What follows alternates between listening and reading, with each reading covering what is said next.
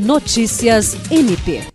O Ministério Público do Estado do Acre participou nesta quarta-feira, 19 de abril, da edição do Projeto Cidadão realizada pelo Tribunal de Justiça do Estado do Acre, na comunidade Paraíso, zona rural de Tarauacá. A programação se estende nesta quinta-feira, dia 20 de abril, e conta com diversos serviços disponibilizados por meio da parceria do Poder Judiciário com outras nove instituições. A iniciativa tem como objetivo promover a cidadania e o acesso à justiça para os moradores da comunidade que se localiza às margens do rio Muru, distante dois dias de barco da cidade de Tarauacá, o que dificulta o acesso dos cidadãos às políticas públicas.